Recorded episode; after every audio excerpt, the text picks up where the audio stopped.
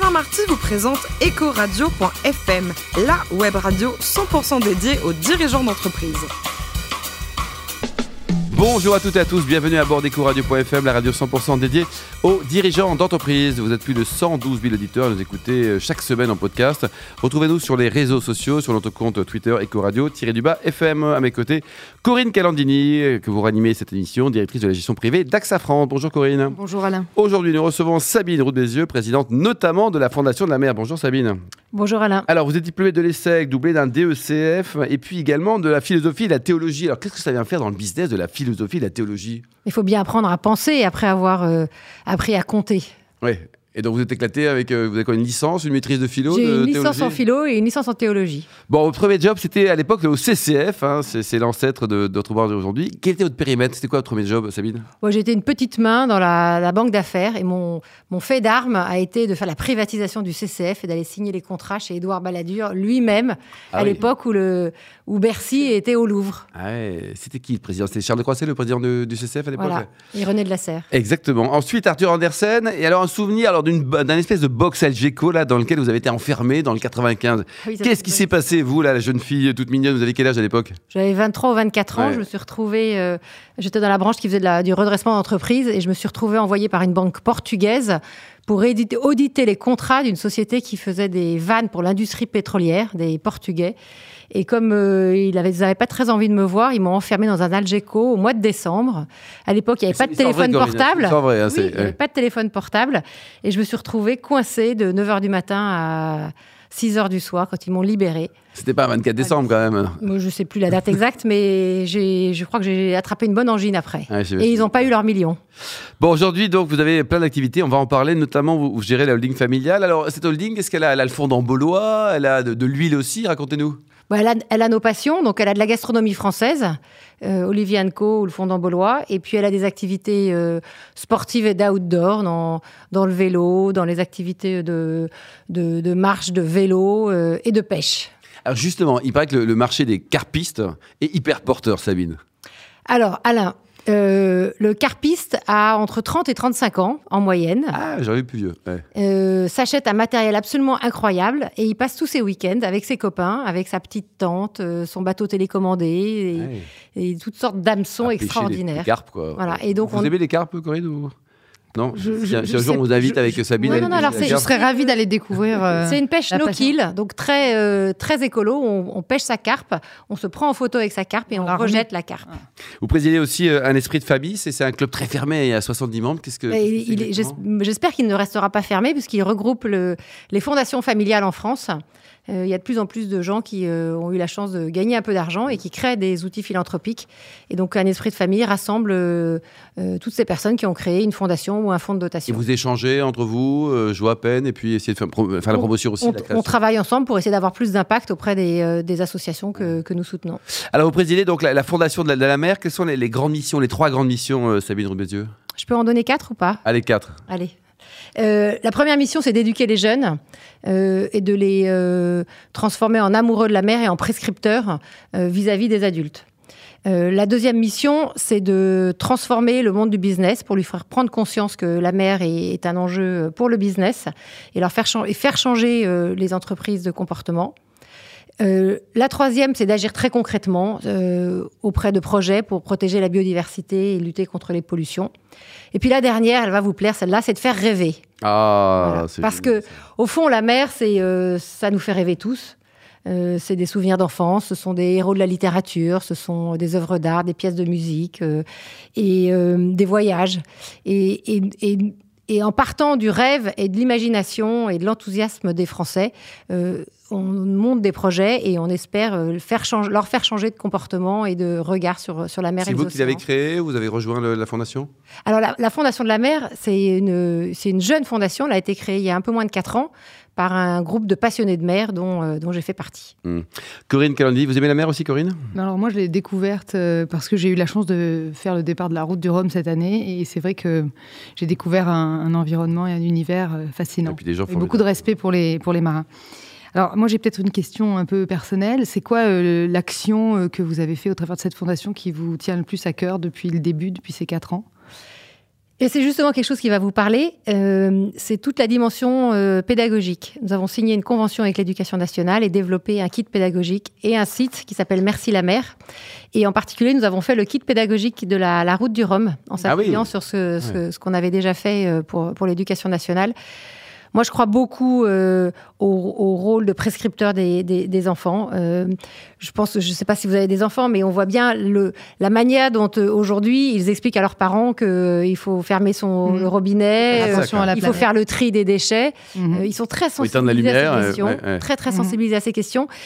Ils n'ont aucune idée que des, des enjeux de la mer. Et le, notre ambition à la Fondation de la mer, c'est d'utiliser cet enthousiasme, cette innocence des, des enfants euh, pour que leurs parents changent également de regard euh, sur, le, sur la mer. La mer, ça représente combien de surface euh, autour du globe?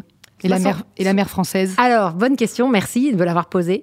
Euh, 71% de la surface de la planète. Et d'ailleurs, c'est pas surprenant quand tous les euh, astronautes euh, euh, redescendent sur Terre, ils s'engagent pour les océans. Ils Oui, prennent ça, des oui. photos, on l'appelle la, la planète bleue, et ils s'aperçoivent que finalement, euh, on, on est vraiment une, une planète recouverte d'océans. Donc c'est 71% sur la, la surface de la planète. C'est 64% si on ne prend que ce qui s'appelle la haute mer Mhm. c'est-à-dire ce qui n'est pas cadastralisé, ce qui n'appartient à aucun pays.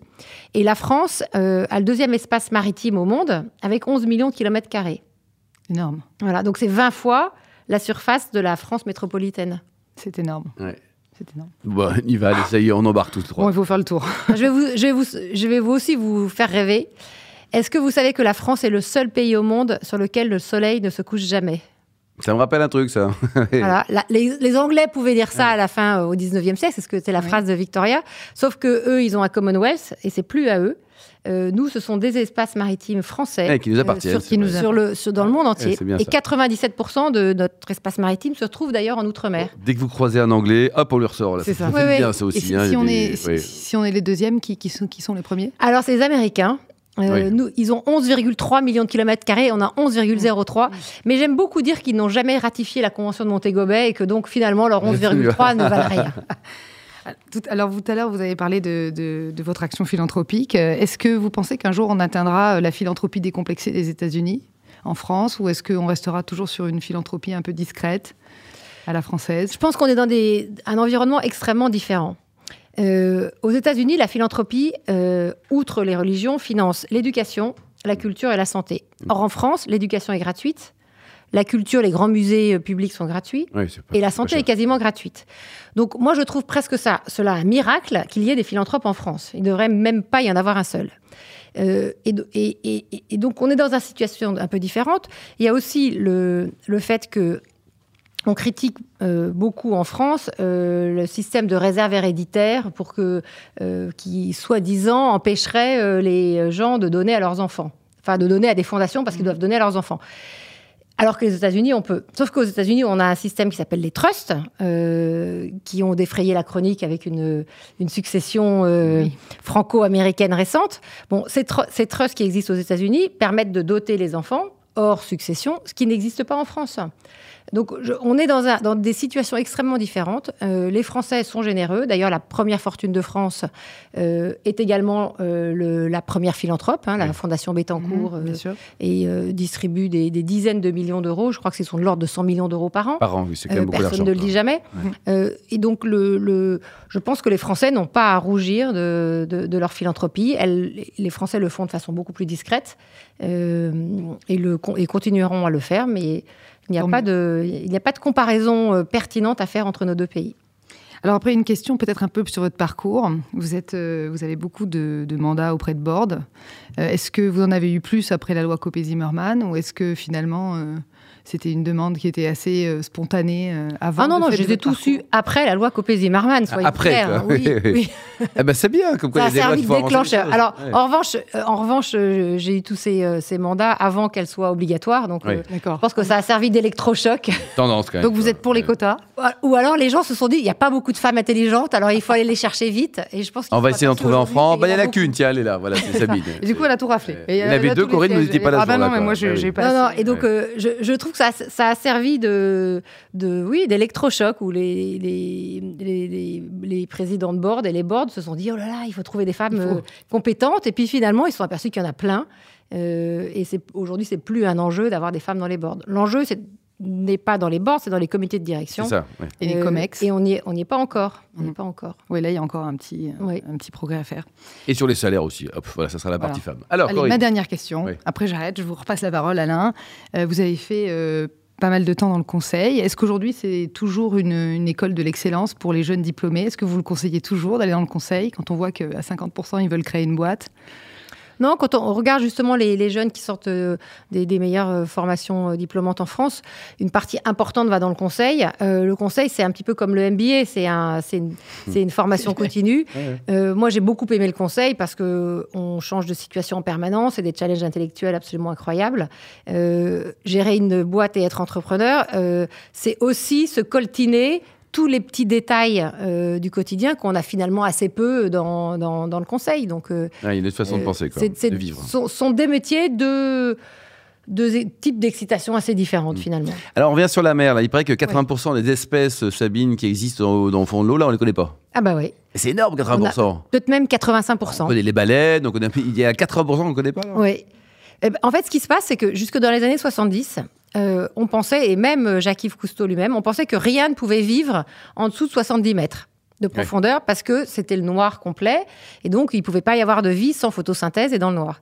Et on a découvert euh, donc depuis euh, depuis 40 ans que euh, y, a y une vie foisonnante dans l'obscurité complète. Différente de celle plus haut. Et donc, on découvre des, des milliers et des milliers d'espèces. Et la France est d'ailleurs euh, euh, championne du monde de, de la découverte de nouvelles espèces. Le, le Muséum national d'histoire naturelle, je crois, dans- depuis les années 2000, a dû découvrir un quart ou un tiers des nouvelles espèces découvertes en mer depuis, euh, dans, dans le monde entier. Et il reste encore des, des îles à découvrir ou pas? Ah, On va rêver un peu avec vous, Alors- grâce à vous en tout cas. Ben, peut-être, peut-être. En tout cas, peut-être qu'on aura des nouvelles îles avec des, des- des îlots volcaniques qui vont euh, apparaître euh, comme dans Tintin. euh. Alors tous ces Chinois qui viennent piller nos océans, là, qu'est-ce qu'il faut faire? Faut les interdire? Faut qu'ils restent chez eux?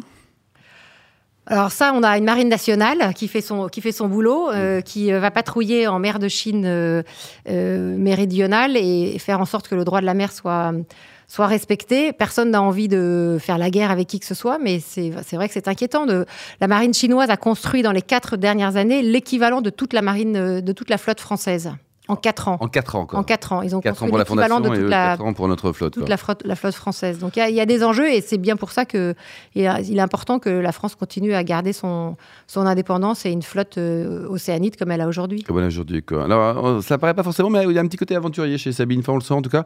Aller de la France au Burkina Faso en, en 504 en un mois, est-ce que c'est possible, Sabine? Est-ce que ça l'était en tout cas? Ah oui, c'était possible en 85. Euh, mais aujourd'hui, malheureusement, on peut plus traverser Bah l'Algérie. ça, on, on peut plus aller se balader aux côtés d'Arlit euh, ou d'Agadez toute seule ou avec des copines. Donc c'est plus possible. Vous étiez combien dans la, dans la voiture là? On avait trois voitures, on était sept. 7 à l'heure? Non, non, mais Ah bon, d'accord.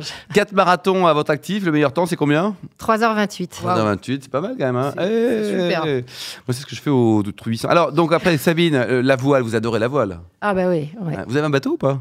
J'ai euh, plein d'embarcations, plein de coques. Des coques euh, de- du petit, du moyen. Euh, j'ai pas de très grand. Euh, je navigue sur le BDA, le bateau des autres, parce que j'ai une maison en Bretagne. Donc, je Ouais. pense que c'est compliqué d'avoir à la fois une maison et, un- et un Et bateau. un bateau, quoi. Mais je navigue dès que je peux. Et alors, pour terminer, la fondation, on, on peut, on peut la soutenir? C'est-à-dire qu'on peut donner un petit peu de sous? Vous cherchez quoi pour soutenir la, la fondation de la, de la mer qui a 4 ans? Bon, il y a plus de 100 000 auditeurs, non sur, euh, 112 000. Echo 112 000. Donc, on cherche 112 000 euh, nouveaux membres à la Fondation de la Même mer. Donc, commençant par un euro. allons-y, www.fondationdelamer.org. Et alors, pour terminer, terminer, si les 112 000 vous donnent un petit peu de sous, vous allez l'inviter chez vous à dîner. Alors, il paraît que vous êtes la championne du monde de- du bar en croûte de sel. Ah ouais, j'aime beaucoup le bar en croûte de sel. Ouais, alors, comment vous le préparez Vous prenez Bon, un moi, bar, j'envoie un bar en croûte de sel au plus gros donateur de Eco Radio FM. Attention, c'est noté. Merci en tout cas à vous, Sabine Roux-Bézieux, présidente notamment de la Fondation de la mer. Merci également à vous, Corinne Calandini, directrice de la gestion privée d'AXA France. On se retrouve sur les podcasts actualités sur notre compte Twitter, LinkedIn, Ecoradio.fm. Rendez-vous mardi, mardi à 14h précise, avec de nouveaux invités. Ecoradio.fm vous a été présenté par Alain Marty.